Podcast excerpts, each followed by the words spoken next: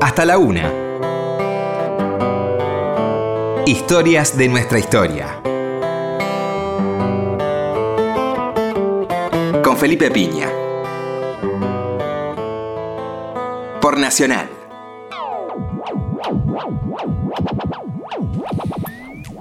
Hola, buenas noches, ¿cómo les va? Acá estamos nuevamente en Historia de nuestra historia. Bueno, hoy tenemos un querido amigo Sergio Marchi, ¿cómo estás? ¿Qué tal, Felipe? ¿Cómo va? Eh, con un librazo, en todo sentido, por lo, por lo voluminoso. Un libraco. no, un librazo, un librazo, la verdad que hermoso libro. Muy lindas fotos, muy buenas entrevistas, muy bien escrito. Eh, Bueno, muchas gracias. Eh, Arrancamos bien, ¿Puedo citarte? arrancamos bien. Eh, Ruido de magia, me imagino que, que el título se habrá complicado, ¿no? Elegir un título. Mm, El título salió a último momento y fue Volver a las Fuentes. Fue el primer Claro. título que yo tenía, pero a Cata no le gustó el que yo había acuñado durante mucho tiempo, que a mí tampoco me convencía del todo. Entonces le presenté una lista de títulos y me dijo, vamos con Ruido de Magia, que era el primero que yo había elegido. Claro. Pero como es una canción de Invisible que yo conocía, me parecía como que no me había jugado mucho a explorar títulos. Entonces, finalmente fue volver a las fuentes. Vamos a empezar por el final, eh, cosa que no se hace en un reportaje habitualmente, pero en un libro tampoco, Pero pero, acá bueno. como estamos en, el, en a la madrugada, tranquilos, eh, me, me sorprende gratamente este, la enorme participación de la familia en la memoria del flaco, ¿no? Para mí era fundamental, crucial contar con ellos, porque el espíritu de Luis era hacer las cosas fato en casa. Claro. Eh, muy familiero él. El libro te lleva, digamos, por todas las estructuras Sí. familiares, ¿no? La estructura heredada, la, la estructura que vivió él con sus padres y la que armó después con Claro. Patricia. Y después, bueno, la que fue armando solo cuando se separó de Carolina. Sí. Pero si no estaban ellos, iba a ser difícil que tuviera el espíritu de Luis, el libro. Claro. Y por suerte, bueno, eh, nos embarcamos todos juntos en la aventura y remamos todos para el mismo lado. Y por eso tuvo un, un final bastante feliz. Sí, digo, qué, qué impresionante, ¿no? Como, qué, qué querida esta persona, ¿no? Que tan querida Luis, familiarmente. Y bueno, vamos a arrancar ahora sí, vamos a...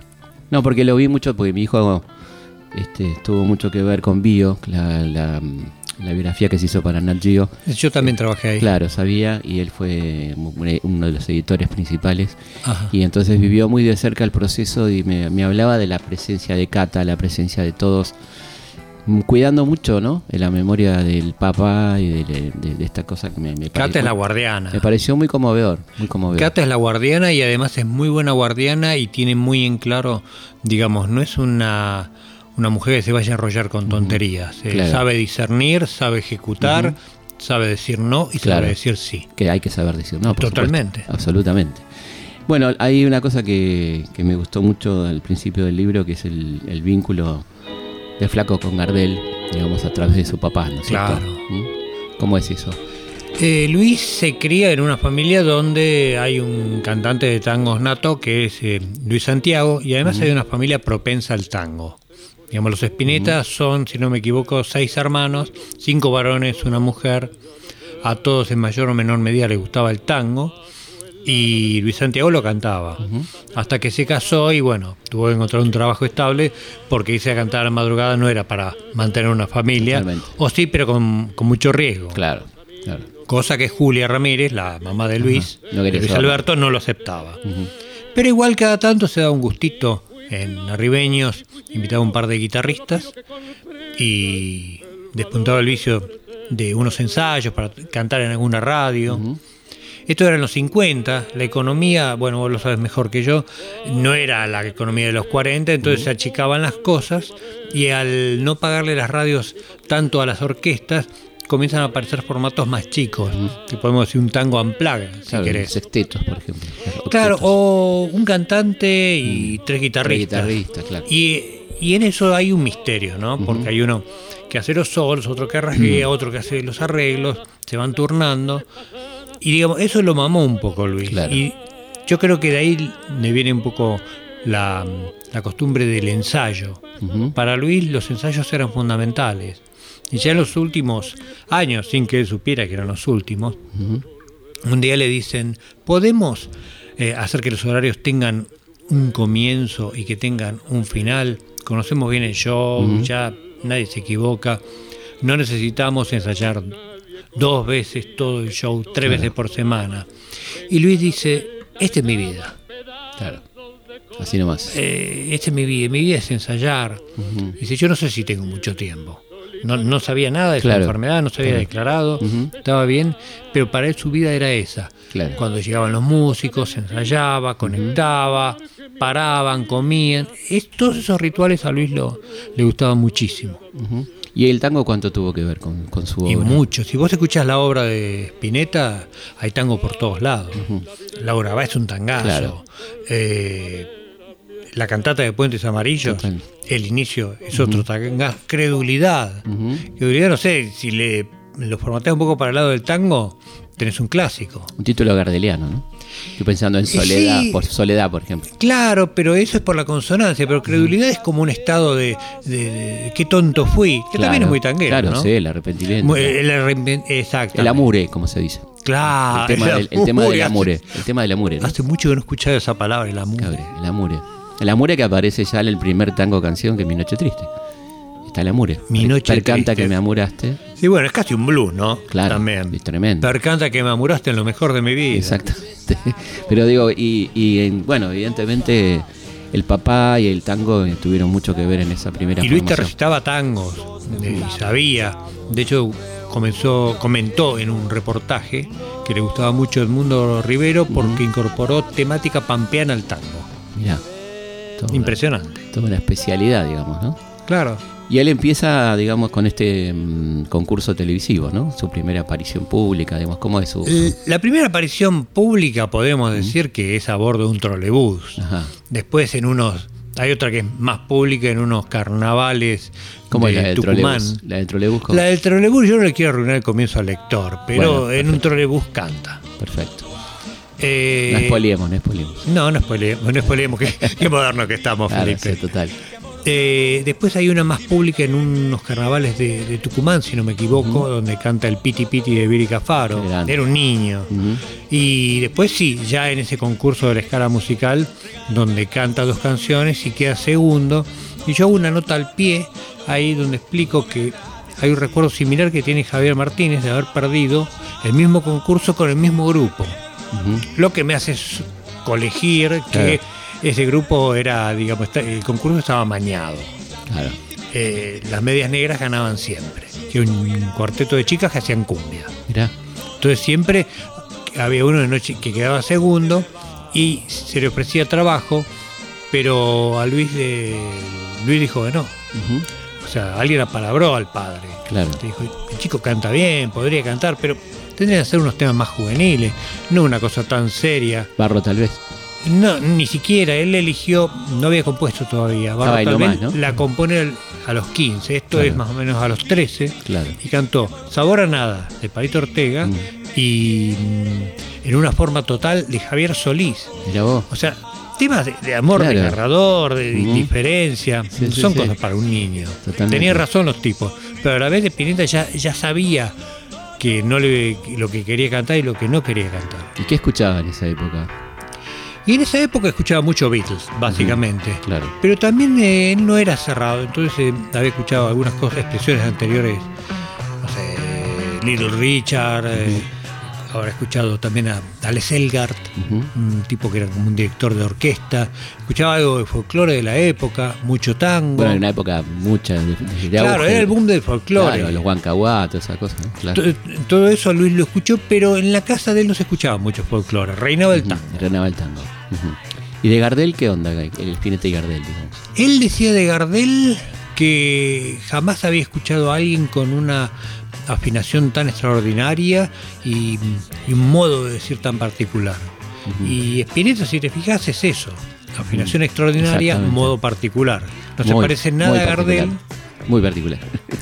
pero tiene como ese modo que, de él que es espineteano, así Es como lo de. Gardel es gardeliano. Es absolutamente único. O sea, un tipo que pone su sello en lo que canta y que no busca parecerse a, sino Claro. que toma formas de otros para crear la suya. ¿Cómo era esa infancia? Esa infancia de Luis, ¿cómo fue? Parece que fue una infancia bastante feliz. Eh, no, no se registraron así incidentes. Ujú.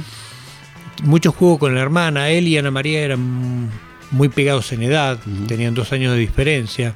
A Gustavo, que es cuatro años menor que Luis, le costó entrar en esa cofradía que ya estaba armada. Claro, claro. Entonces ahí tuvo que intervenir eh, Julia para que le dieran cabida a Gustavo. Pero es una infancia de juegos en un barrio que era casi un barrio arrabalero, Ujú. porque cuando hago la reconstrucción de los tiempos de ese barrio, Claro. de cuando Luis era chico, es un barrio que tiene, eh, está cerca de- del basural, por donde pasan los carros de basura, Claro. eh, calle empedrada, también eh, eh, curtiembres, industria. Es un barrio que bueno, ahora está un poco, como Luis dice, más bananex, Claro.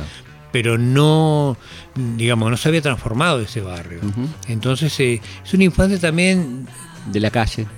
de mucha calle, familia humilde, la de Luis, viste, una familia que no era pobre, Laburante, pero ¿no? que laburante, Claro, exactamente, claro. que lo manda al colegio de curas porque le queda cerca y porque eh, baja la cuota de- del colegio. Claro. Entonces le dan una cosa religiosa que la madre era más religiosa que el padre. El padre al final parece que se puso más religioso. Y la adolescencia, esta etapa donde empieza su, su vida artística. digamos. Y la adolescencia ya comienza a ser un poco más petardo, Luis. Ujú. Se junta con Emilio en el San Román. eh, ahí los dos comienzan a generar como una usina creativa. Por otro lado, a través de, de un primo lejano, conoce a alguien que tiene una banda, que ensaya cerca de su casa, y pide ir para ver eh, Claro. esos instrumentos, es- esos cables, amplificadores. Y el baterista era Rodolfo García. Claro. O sea que arma dos usinas creativas. Y Rodolfo recuerda muy bien que cuando llegó Spinetta, claro, él estaba cerca de los 18 y el flaco tenía 13. Ujú. Había mucha diferencia de edad. Pero que en esa primera charla que tuvieron después del ensayo, había encontrado más cosas en común con Luis que con el resto. Impresionante. Aparte de lo que era en esa época, es- esa diferencia, ¿no? Mucho más pronunciada, ¿no? Pero Rodolfo tenía discos Claro. y eso a Luis le interesaba. Entonces Rodolfo le hacía escuchar jazz, le hacía escuchar rock, le hacía escuchar, no sé, Waldo de los Ríos. Claro. Y te escuchaban de todo, folclore también. Entonces, eh, digamos, como que Luis va tomando distintas formas, pero va creando la suya. De hecho, es muy loco que un pibe comience en el año 65, después de haber sacado una canción que era Quichororo de, de Neva Zampacho, era, ¿no? No me me acuerdo, acuerdo. bien. Esto Ah, tengo- el libro. Quichorolo, Quichorolo, sí. Sí. Bueno, saca eso a través de la revista Noralí, Que la una cantaba revista para chicas. Atahua- Atahualpa, la cantaba la negra también, ¿no?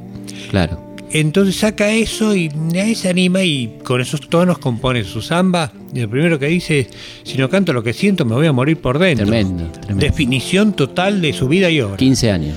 15 años. Y un poder de síntesis, pero es como dice Charlie García, las cosas de verdad, la- los impulsos primarios o primales, eh, son los que te indican un poco la referencia de tu vida, el 440. Dice Claro. Charlie que todo lo importante está en la adolescencia. Mirá, bueno, y ahí estábamos hablando justamente de esta adolescencia, que es la que va a dar lugar a- al surgimiento del flaco autor, cantante, ¿no? Este, ¿Qué otras influencias? Porque es un tipo muy vinculado al arte también, ¿no? Un tipo que le interesaba mucho el arte. Sí, Luis eh, en realidad hacía dibujos. Dibujaba le muy lindo. Muy bien, dibujaba unos personajes muy cómicos, muy escatológicos, para hacer reír un compañero. Un compañero que hoy es físico matemático, que un- al que un día Luis le pregunta, ¿cuál es la distancia de acá al Sol? Y el tipo le dice, sin pensarlo, 18 minutos. Entonces le pone el disco a 18 Claro. minutos del Sol, pero Ricardo después dice, yo le di mal la cifra, Claro. dije en memoria y me equivoqué. Es 8 minutos, 8 segundos del Sol. Pero Luis dijo, es más poético 18 Claro, minutos. Totalmente. claro. En caso de, de colisión entre la verdad y la leyenda, como dice el viejo adagio periodístico, publique la leyenda. Claro, más más linda aparte. Él dice- él dijo, fue irresistible la, connotación poética de a 18 minutos del sol. Entonces dibujaban para hacerlo reír a este Ricardo Miró. Parece que se reía muy particularmente. Y entre él y Emilio hacían como competencias del personaje más desagradable que pudieran escribir y describir, porque era un bestiario lo que hacían. Claro. Para hacerlo reír a Ricardo, que ese descomponía, perdía la forma. ¿Y qué hubo an- antes de Almendra? ¿Qué, qué hubo de parte de Flaco? Antes de Almendra estuvieron los Larkins por un lado y él seguía mucho los esbirros, que era la banda de Emilio y Edelmiro, que también iba al San Román. Los Larkin, que, eh, ¿de dónde viene ese Los? Larkins... Porque no había, había un plan Larkin, me acuerdo más o menos por la época, que era el plan de, de destrucción de los ferrocarriles, eh, la época de Frondizi. eh, no sé, pero Larkin me- es me- Alondra también. Claro, pero le pusieron las Alondras y Claro. pusieron los Larkins. Vos. Pero no eran The Larkins. Claro, Eran, eran los, los, Larkins. Larkins. Los Larkins, claro. Después ese grupo que la mm, parte final contó con Luis, se reconfiguró y se llamaron los Mods. No de Mods, sino los Mods. Y después la unión de los Mods y los Esbirros condujeron ¿Qué música hacían esos primeros grupos? ¿Qué tipo de música? Y hacían música de tipo surf, de guitarras. Ajá. Los Ventures, los Shadows, eh, algunos temas de los Animals, los Yardbirds, Beatles Mm, seguramente, claro, claro. algún Rolling Stone. Hacían eso, básicamente covers en, en inglés, porque en castellano no había. Claro. En castellano había un beat, pero no, no, no, no- no se había formado el rock todavía. Claro.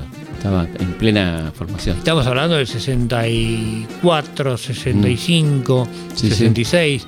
Viste, el universo rockero no se había Claro, solidificado. recién en el 66 podríamos decir, ¿no? Con los beatnik, ponele. Y- pero es como una expresión aislada. Aparecen Claro. los beatniks y no aparece nada más. Recién Claro. en el 67 los gatos. Claro. E incluso los dos antecedentes de Almendra son los beatniks, Mm. los gatos y los abuelos de la nada. Ujú. En esa formación efímera que solamente duró un simple. Ujú. Es decir, que no había rock. Y un poco, bueno, Almendra es la constitución de un universo propio. Dentro de la galaxia rockera, Almendra era un estilo que, bueno, abrió muchos caminos. Y bueno, es el estilo de la escuela espineteana. Claro, aparece ahí todo un estilo, ¿no? Toda una poética también muy propia, ¿no? Y no estaba eso en el rock. Por ahí, Miguel Abuelo en Diana Divaga lo había esbozado. Pero es como que Lito Nevia, Morris, eh, y Miguel Abuelo escribían con trazo grueso. Luis agarró la pluma número 5 y con trazo fino hizo una caligrafía preciosa, mucho más fina de lo que habían hecho, pero bueno, había que domar el castellano, que ese es el gran logro que, que tenemos como rock. Claro. Somos la nación que domó el castellano para el rock. Claro, que no es, no es un idioma para el rock, originalmente. No, Claro. no, el idioma es el inglés. y suena- Sunshine suena mejor que Brillo de Sol. Totalmente. Pero si haces sonar Brillo de Sol bien en castellano, bueno, te ganaste el cielo. ¿Y cómo se hace eso? con gente como Spinetta, con gente como Javier Martínez, gente como Lito Nevia, como Morris, o sea, con tipos que realmente crean en la utopía de diseñar algo nuevo en un país en donde, bueno, lo nuevo, cuando había un poco de progreso, enseguida, viste, se sofocaba, lo muy- nuevo- mucho vértigo. Lo nuevo en la época de Onganía, además, ¿no? Estamos hablando. Y Ilia Onganía, el golpe Claro. es en el 66. Sí. Después viene Onganía, donde hay una calma chicha en lo económico. Todavía, viste, es la corriente de, de muchas librerías, eh, mucha pretensión cultural. La cultura Sí. estaba de moda. Eso dura hasta entrado a los 70 y ya Mm. después, bueno, pasan por arriba. Pero me parece que Spinetta, además de ser el producto de su imaginación, además de ser el producto de su inteligencia, sus compañeros, Mm. sus apetencias y sus lecturas, es el producto de una época y de un país que ya no está. ¿Y qué leía el flaco en esa época? De todo, de Mm. todo. Le- leía, leía a Cortázar mucho, Borges un poco, no tanto, eh, Marechal. Eh, después leía a Abelardo Castillo. Mirá. Son cosas que me enteré un poco por Emilio, Sí. que es el que más recuerdo tiene, pero que eran lectores voraces. Leían cosas en francés y no sabían qué era. Entonces después se les mete el francés en el castellano. Claro. Y es una cosa muy rara, pero bueno, mucha gente se pregunta, ¿qué quiere decir? Ave salón de turno. Y era una frase en francés que adaptaron y le pusieron así. claro. Claro. Bueno, porque, la ahí, invención es eso. ahí estaba, claro, ahí estaba la pregunta, iba un poco también ahí. ¿Qué era más importante, si la sonoridad o, o la palabra, no? En eso, La sonoridad. Claramente. Eh, las palabras, la idea era que la sonoridad tuviera un sentido. No sé si un significado, pero un sentido que pudiera llegar a, a hacer algo. Y bueno, lo cumplieron con creces. La palabra no tan, no necesariamente. Eh, el tema es que te tiene que sonar, porque si no suena no, no funciona. Claro. Es como que vos le pongas agua a un auto. Sí, sí, sí. es sí. líquido, pero no funciona. Tiene que tener una buena cacofonía tiene que tener algún sentido. No pueden ser palabras No, no, sueltas. claro. Aunque Luis hizo Sí, eso, lo hizo, claro, De claro. las palabras sueltas Lo en hizo, sí. Árbol, hojas, alto, luz, Sí. ahí en Artó. Ujú. Lo hizo con Patricia, Eso lo hizo con Patricia. sí. claro. En cama de por medio, no, cama de por medio no, él estaba en la cama de Gustavo y Patricia tirada leyendo algo para ponerse, eh, digamos, como a la altura. Ella se había perdido a los surrealistas. Patricia es muy lectora. Entonces, bueno, como vio que Luis andaba por ahí, se puso a leer surrealismo. Y Luis le dice, bueno, dame una palabra. Ujú. ¿Cómo una palabra? Y se ponen a jugar. Claro. Y entre los dos terminan la canción, porque la música ya estaba. Claro. Es un lindo ejemplo de esto que estamos Pero hablando. aún así, hay una coherencia. hay un Sí, sentido. claro, hay una coherencia. un sentido se lo das vos. Sí, sí, sí. es sí. como lo que, mirá, lo sigo nombrando a García, pero bueno, no puedo escapar No, por supuesto. de él. Eh, vos haces un acorde con la primera, la tercera y la quinta. Charlie sostenía que si vos sacabas la tercera, le sacabas el, el sexo al acorde. No sabía si era menor o mayor, Claro. porque la tercera lo que lo determina. Entonces vos completabas la armonía en tu mente. Y a vos te sonaba mayor y a mí menor, ponele. Y Y, hablando de- la significancia de, las- de las letras del flaco también. A vos te puede estar hablando de un paraíso y a mí de un infierno. ¿Y es un disco conceptual, el Almendra, el primero, de alguna manera? No, No, es un disco No, de, es- cada, de cada tema, ¿no? es un disco muy perfecto. Yo hago la, la comparación entre Sgt. Pepper y el álbum blanco con Almendra y Almendra 2. Ujú. En el primero están todos muy unidos en pos de algo. En el segundo están todos dispersos, Claro. cada uno hace la suya, pero aún así son brillantes. Pero no es un disco conceptual, en el sentido de No. de Sgt. Pepper, ponele de... Luis quiso hacer algún disco conceptual con Durazno Sangrando. ¿Y Arto no? ¿Arto te parece que no? No, Artaud no. Son canciones sueltas. Ni siquiera, digamos, es Artaud el principio reactivo al cual Luis le opone belleza. Ujú. O sea, eh, era una mente enferma, torturada, Claro. de la cual Luis se compadecía y de algún modo lo acompañaba en ese delirio, pero no es que Luis sentía que él era Artaud o que iba a hacerle un homenaje a Artaud. Utilizó, como hizo siempre, a Artaud como un disparador creativo para su propia creación. ¿Qué personalidad, digo, la del flaco para no caer en el 73 en hacer un tipo de letra comprometida, digamos, ¿no? Que era lo que, lo que, lo que se daba en ese momento y el tipo siguió en la de él, digamos, ¿no? Pero él tuvo unos temas más que comprometidos porque nosotros, No Felipe, es, una los ro- cri- no es una crítica, todo lo No. contrario, ¿no? Todo lo Lo- contrario. Nosotros los rockeros no, no creemos en la música compromiso social. Mm, claro. Eso, dejémoslo para el folclore. Claro. Eh, sin embargo, tiene letras revolucionarias en el Mm. primer pescado que no llegó al disco. Ujú.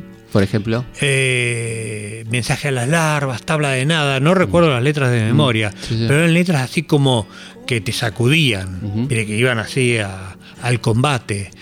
Pero también es muy revolucionario no estar en la de todos. por Y el eso rock digo. también es eso. Por eso digo.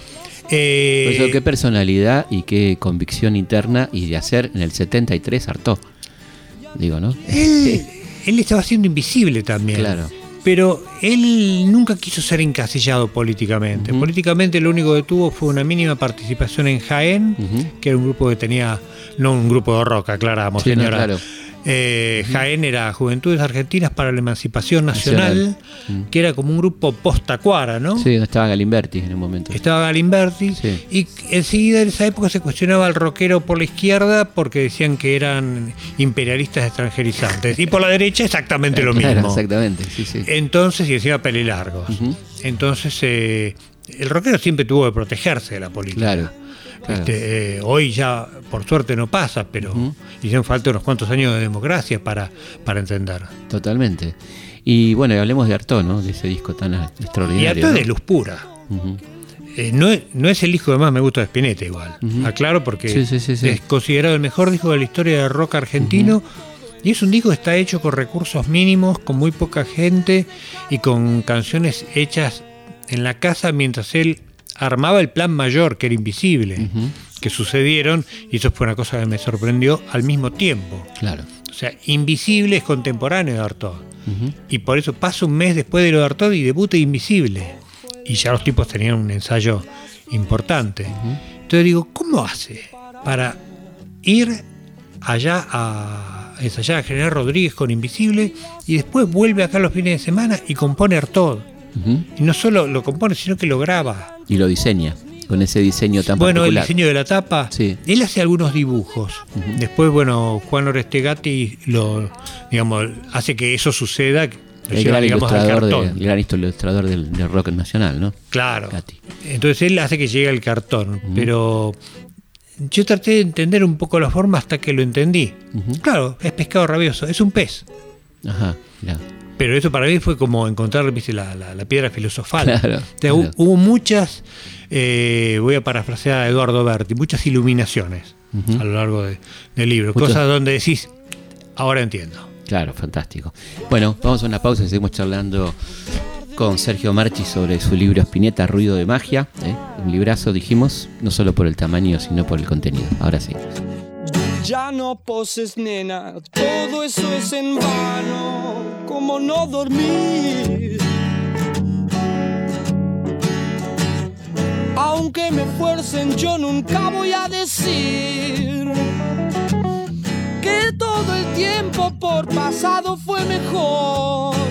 Mañana es mejor.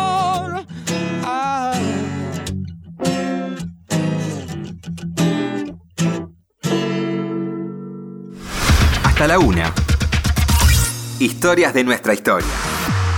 Seguimos en Historias de nuestra historia. Cuida bien al niño, cuida bien su mente, dale sol de enero, dale un vientre blanco, dale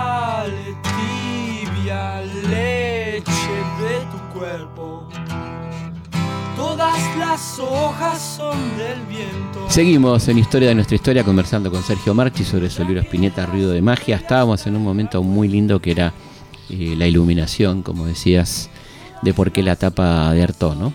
Esa tapa tan particular que lleva a la práctica Gatti, pero que bueno, que es una idea del flaco, ¿no? Y que tenía eh, como sobre interno, estaba diseñado como si fuera un prospecto, como si Artaud fuera un remedio. Claro.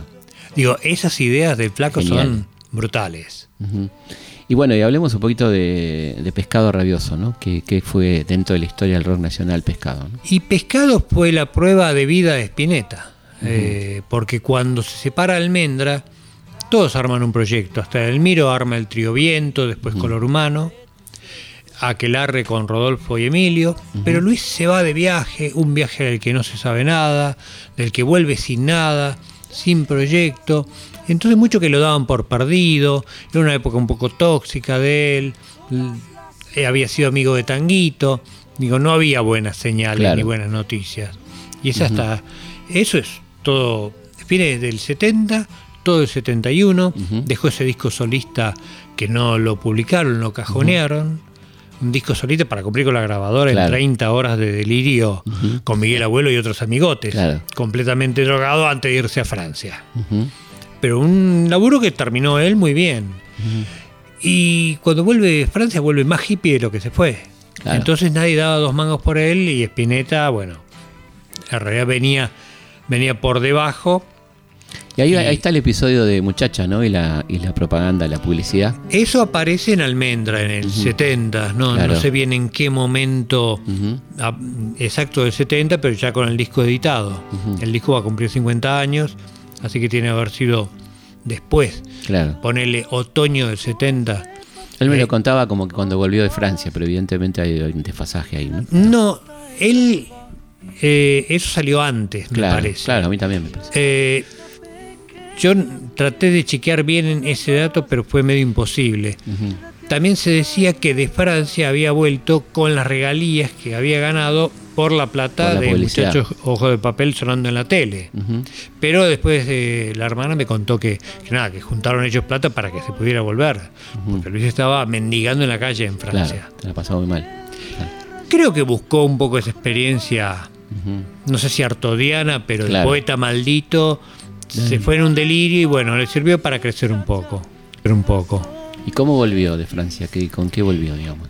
Con- Eh, con ah, no, un- no, no hablo de- Creo que con una copia de Aqualung para de Jethro Tull Claro. para su hermano y no sé si no volvió con una viola. pero Y sin un franco la- en el bolsillo. Y la cabeza, Y la cabeza bastante sacudida. Yo creo que es en Artaud donde comienza a aquietarse, cuando llega Patricia.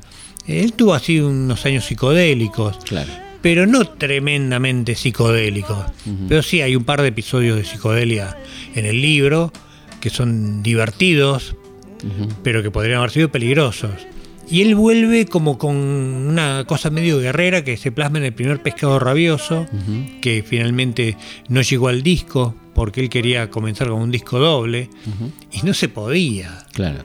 De hecho, en Invisible intenta el disco doble de vuelta, pero lo que consigue es un formato inédito, un LP con un simple adosado.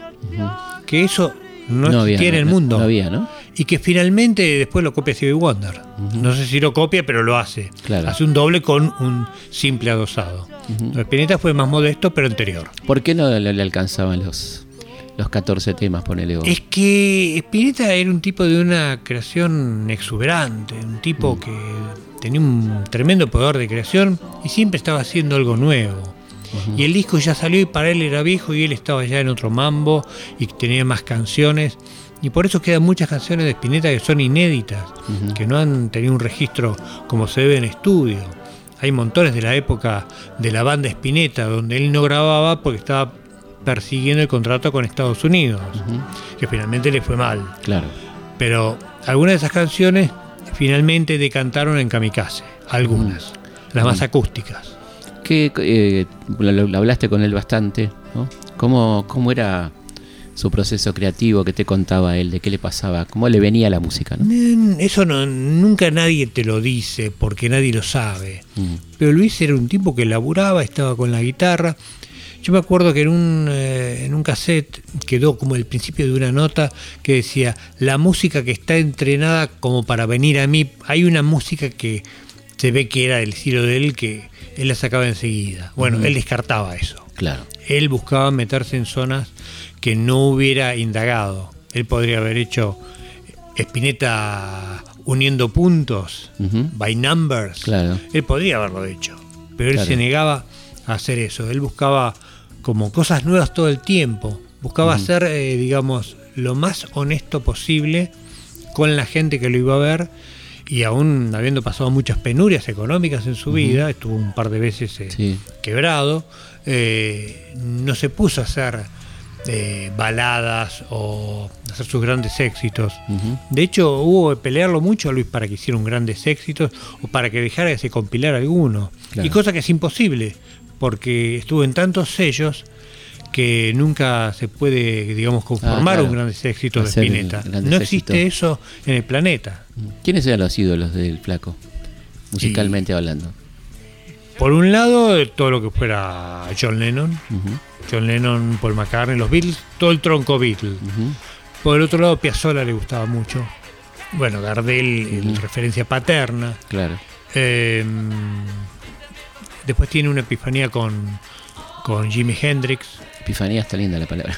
con Cream. claro, Y después una tercera epifanía con John McLaughlin y todo lo que es el jazz rock. claro. Y él descubre en el jazz, y lo dice en un concierto, que, que en el jazz tenía un amigo que él consideraba enemigo y que había estado equivocado, y por eso su música hace una tremenda vuelta hacia el jazz en su momento, años, fines de los 70. Claro. Se ya sea, digamos, empieza.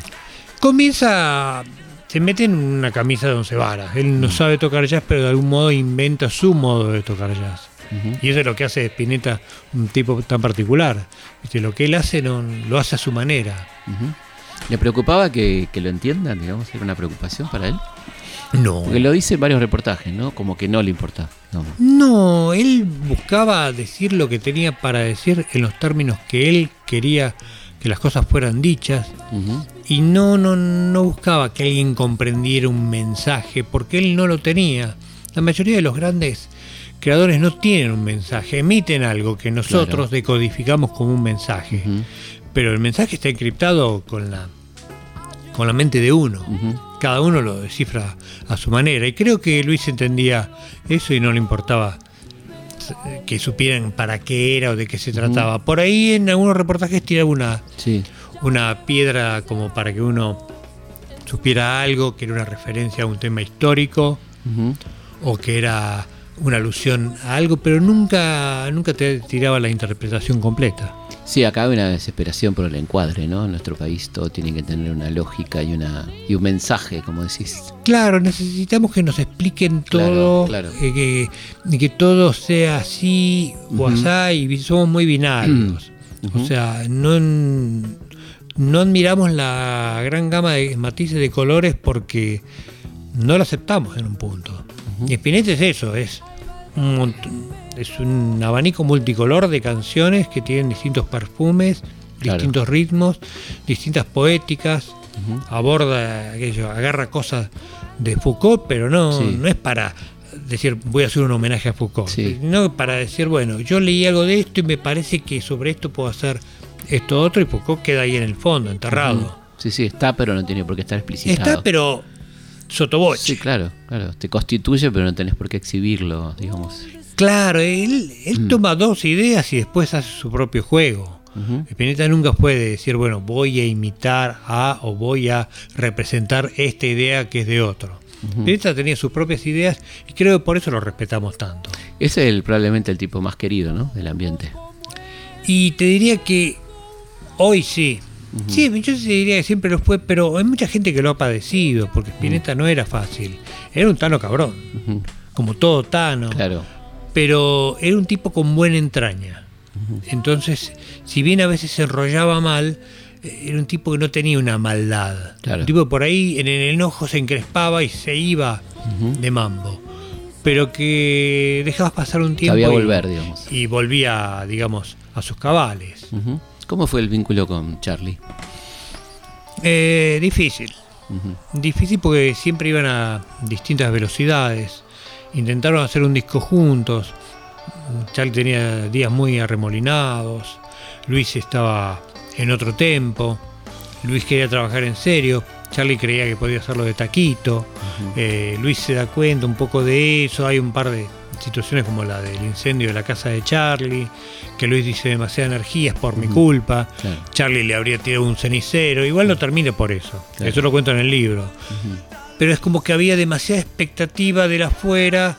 Eh, Charlie estaba bastante, digamos, sin timón, haciendo muchas cosas a la vez. Y Luis dijo, no, esto no, no va para ninguna parte. Y yo voy a tener que ponerme como en tutor de Charlie. Y así no se hace un trabajo entre dos. Se hace justamente entre dos. ¿Qué, qué te, qué te parece que es el mayor aporte del flaco a, a nuestra música, digamos? El mayor aporte de Luis, unas melodías eh, inmensas, un modo de cantar, una, eh, una especial dedicación mm, por la perfección y producto acabado, cosa que el rock ha ido despreciando cada vez más, en pos de cierta mediocridad. Claro. Eh, la gambeta de la mediocridad. Creo que es eso. Dentro del rock fue el que más empecinó Un laburante. un laburante, pero además un genio que tenía, digamos, porque laburar labura un número 5, pero él era un, laburaba con el tesón de un número 5 y tenía la gambeta de un 10. Ujú. Entonces, eso lo hace muy especial. No solamente era muy talentoso, no solamente era genial, sino que trabajaba con ese genio y ese talento que, que tenía. Que no es poca cosa, ¿no? Porque- No, bueno, porque un tipo que es muy talentoso y labura, viste, abre campo. Pero abre aparte no, no perdió nunca su capacidad creativa en una, una carrera larguísima, ¿no? Bueno, también eso habla de lecciones que ha hecho en la vida. Digamos, hay el periodo creativo de, de un tipo, digamos, en la cúspide llega dentro de rock a cuatro o cinco discos, con excepciones como los Beatles, como Claro. Spinetta mismo, eh, te diría que el primer Spinetta de los 70 es imbatible. Después ya, viste, tiene momentos que no son tan comprensibles, pero nunca Spinetta es- hace un disco malo, salvo Only Love Can Sustain, que fue producto de circunstancias muy extraordinarias, donde él no, no pudo pilotear un proceso que venía dictado como desde, desde el sello, que para mí le pifió. El sello no se dio cuenta que el- lo rico de Spinetta era su singularidad, no su probable homogeneidad con Claro. un tipo de cantante que estaba de moda como Gino Vanelli. Claro, que fue lo que se pretendió Lo- Los hacer. yankees no, no entendieron eso. Entonces le pusieron una superproducción. Ahí estuvo Vilas detrás, ¿no? Vilas dio una mano para los contactos. eh. Vilas quería ver si, si Luis musicalizaba algunos poemas, Luis no tenía eso en mente, igual hay una letra de Vilas, pero le dieron un respeto, lo trataron de una manera cuando a Luis nunca lo habían tratado tan respetuosamente. Y eso es lo que tienen los yankees, viste, que te contratan y te tratan bien. Ok, te damos un contrato, te vamos a buscar al aeropuerto, te presentamos esto, aquello, te ponemos los mejores músicos y vos tenés que ir de acuerdo a la nota que ellos pusieron en el pentagrama. Claro. Cuando lo más lindo de Luis es su libertad. Claro, totalmente. ¿Cómo surge lo de las bandas eternas? ¿Cuánto tiene que ver con el final? Si él sabía, no sabía cómo Él no sabía que, estaba enfermo. Mm, cuando comienzan las bandas eternas, él estaba bien. Si él hubiera sospechado que estaba enfermo, no lo hacía. ¿Te parece? Imagínate tener que lidiar mm. con todos los egos de tus ex músicos. es como volver a casarte con todas sus ex mujeres. Algo tóxico para la salud. Mm. Pero creo que se fue dando como cierta oportunidad. de un empresario que, fue Mangone que, vio la posibilidad de hacerlo. Tenía gente alrededor que lo incitaba a hacerlo. Eh, y creo que dijo, bueno, ¿por qué no? Se lo propusieron en firme y él lo charló con Cata y Cata le dijo, si no lo haces ahora, ¿cuándo lo vas a hacer? Vas a cumplir 60. Estás bien. Eh, tenés 40 años de carrera. Cierra todo. Después, más adelante, cuando seas un viejo choto, andás a ver si te da la voz para llegar ahí. Totalmente. Entonces Luis laburó muchísimo. Entonces, si él hubiera estado enfermo, no hubiera hecho eso y se hubiera resguardado. No es que lo hubiera hecho igual a sabiendas. Lo que pasa es que lo que sucedió después, o sea, su muerte a los dos años, tiñe un poco todo eso de, oh no, es, fue una enseñanza del maestro. Claro. Y no, la enseñanza vino después. Y, Sí, la, leyenda habla de la gran despedida, ¿no es cierto? Sí, pero también, eh, digamos, hay como un signo ahí que es la tapa. Pero la tapa es el pasillo del lugar. Claro. Y mucha gente ve ahí un ser de luz. Claro. Pero eso lo ves cuando... Volvemos a la, a la, interpretación, ¿no? Claro, la interpretación, pero Spinetta podés imaginarte cualquier cosa y eso es parte de las cosas buenas que tiene. Eh, Luis, lo, aparte toca un año y pico, un año y medio toca después de las bandas de tarde, porque él vuelve a tocar, pero no es que fue concebido como cierre a su carrera, sino fue como un punto donde, ok, me vuelvo a conectar con aquel pasado que tanto me piden y del cual yo tanto oscuré. Claro. Eh, ¿Él había jurado ese pasado, te parece? Sí, porque él, si bien Almendra había vuelto a ensayar antes de las bandas eternas, eh, pero eso es por la, el cariño que Luis le tenía a sus compañeros de Almendra y porque es un poco volver a ser chico, ¿no? Volver al barrio, volver a las raíces. Él nunca fue un tipo de mirar al pasado. Cuando hizo exactas, le dio la lista, hacía la voz, le dijo a Gustavo Gaubri, que era el productor. Y Gaubri puso todo el repertorio spinetiano. Y Luis leía, hizo credulidad. Qué hippie que sos. A un amigo mío, que lo conoció un guitarrista maravilloso llamado Marcelo Cristoboy, que ahora vive en Dallas, pero que vivía en Los Ángeles. Lo conoció una noche en la que estaban comiendo sushi y él era amigo de J. Morelli, que estaba ahí también. Entonces Luis tuvo el gesto de iban todos a la casa de Marcelo para que Marcelo no fuera solo en su auto y los otros tres en otro, le dijo, no, yo te acompaño. Marcelo da arranque el auto y comienza a sonar el pasacassette. Y lo primero que suena es eh, Cementerio Club. parecía preparado, pero no era preparado. Y Spinetta se da vuelta y le dice, ¿todavía escuchas esto? claro. Le dijo, no solo lo escucho, sino que me saqué todos los tonos hace una semana y lo transcribí en una partitura. Le dice, bueno, me lo vas a tener que mostrar para que yo me acuerde. Y Marcelo, que hizo un disco solista con temas de rock nacional tocado en criolla, le puso al disco, ¿todavía escuchas esto? Genial. ¿Qué, ¿Cuáles son los más lindos recuerdos que te quedan de, tanta charla con el flaco? De las charlas con el flaco, me queda, eh, bueno, un abrazote que me dio un día, que me dijo, me hizo esperar por la nota, que no me la daba antes porque me quería recibir en la casa, porque conmigo tenía una onda infernal y me dio un abrazo.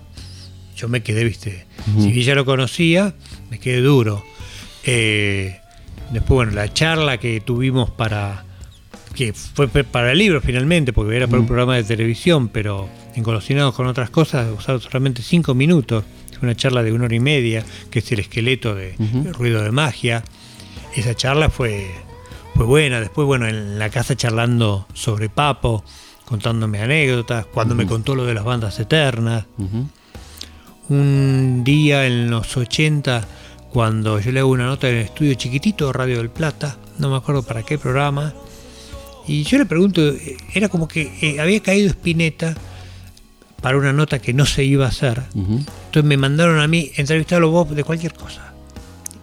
Y bueno, piedra libre, Claro. fui y en un momento le pregunté si creía en la vida extraterrestre, en seres de otro planeta, y me contó que una vez había visto un ser, y me lo describió en tiempo, espacio, morfología, todo un relato ¿no? de cinco minutos muy espinetiano. Después me mira, se sonríe y me dice, ahora, eso solo no viene, ¿eh? Claro. Como que Claro. había tenido un ayudín Sí, para claro, ver ese claro. del espacio. claro. Así que los recuerdos que tengo de Luis son, son eso, ¿viste? de verlo en el escenario, de, de ver cómo respondía en los reportajes. Una vez que le cuestioné al mono Fontana y me dijo, sí, mi música se volvió más sofisticada. ¿Y vos qué querés? ¿Que me quede presa, preso de, de los tres tonos de los tiempos de Elvis Presley? Y en la misma nota eh, le pregunté qué música estaba escuchando.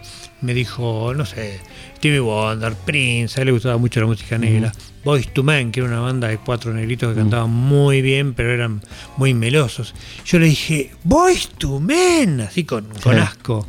Y él me dijo, me gusta porque te escandalizas. Claro. O sea, está- Y es verdad, yo me había escandalizado. Para terminar, este, ¿cómo explicás el fenómeno de tanto niño, tanto joven, adolescente, preadolescente, fanático del flaco en el año 2019? Eh, es muy simple. El rock creo que ha vuelto a foja cero. Mm, Creo que el rock se fue tergiversando mucho, la música se fue tergiversando demasiado terminó siendo otra cosa. Pero el germen del rock, que vivíamos en los 70, ujú, yo era rockero, pero era el único de mi división. claro. Yo escuchaba Papo. Y de hecho, cuando Cerú Girán comienza a ser popular, soy yo el, eh, digamos, el. ¿Cómo se dice cuando tenés experiencia? Sí, el experimentado. El, El- sí, sí, el El experimentado experto, que lo lleva. experto, Ese, Sí. no, es otra palabra, sí, pero yo veo. veterano. ¿Eh? El veterano, por. El, no, mira, el veterano, el tipo que conoce y lo lleva a obras y sabe cómo claro. sacar la entrada en obras. Claro. Y sabe por qué porta entrar sabe dónde se van a parar los músicos Claro. y lo que va a suceder. Ellos, para ellos ver Cerú Girán era otra cosa. Obviamente. Y creo que el rock vuelve a eso. Vuelve a que sea uno o dos pibes en todas las divisiones que saben dónde está la música buena, que saben que le gusta Spinetta, le gusta Charlie, o le gusta a lo mejor uno que está haciendo algo acorde a estos tiempos, pero que no se enganchan con la música de moda, ni con el trap, ni con la cumbia, ni con el reggaetón, que eligen ser otra cosa que lo que la masa pretende que seamos. Pero es muy bastante masivo, ¿no? Porque uno dice Pink Floyd. Estamos hablando de un grupo de hace 50 años, ¿no? Y pero que esas cosas son clásicos. eh, son- Y ya son Beethoven, digamos. Son, sí, ya son Beethoven, Bach. eh, por ahí tiene otras connotaciones, una historia que es más cercana. Viste, Pink Floyd está bueno, pero también es lindo ponerlo en tiempo, en espacio, en época. Sí. Eh, te ayuda a explicar un poco la época actual. Sí. Y Spinetta también creció en otro país que no es esta Argentina. Pero también es muy loco que en un país como este haya dado tanto genio musical en torno al rock. Y no hablemos del jazz, porque también tenemos músicos de jazz que son buenísimos. Extraordinario. Pero cuán- cuánta música buena que hay acá, cuánto buen músico. ¿Viste? Es una realmente es un vergele. Sí, sí, una usina de, de músicos maravillosos. Si sumás todos los estilos es tremendo.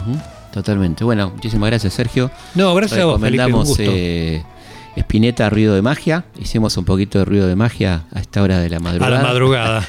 Un abrazo grande, gracias por venir. Gracias a y nosotros nos volvemos a encontrar como siempre, viernes a la noche, madrugada del sábado, aquí en Historia de nuestra historia. Hasta la próxima. Historias de nuestra historia. Conducción. Felipe Piña. Producción. Cecilia Musioli. Edición.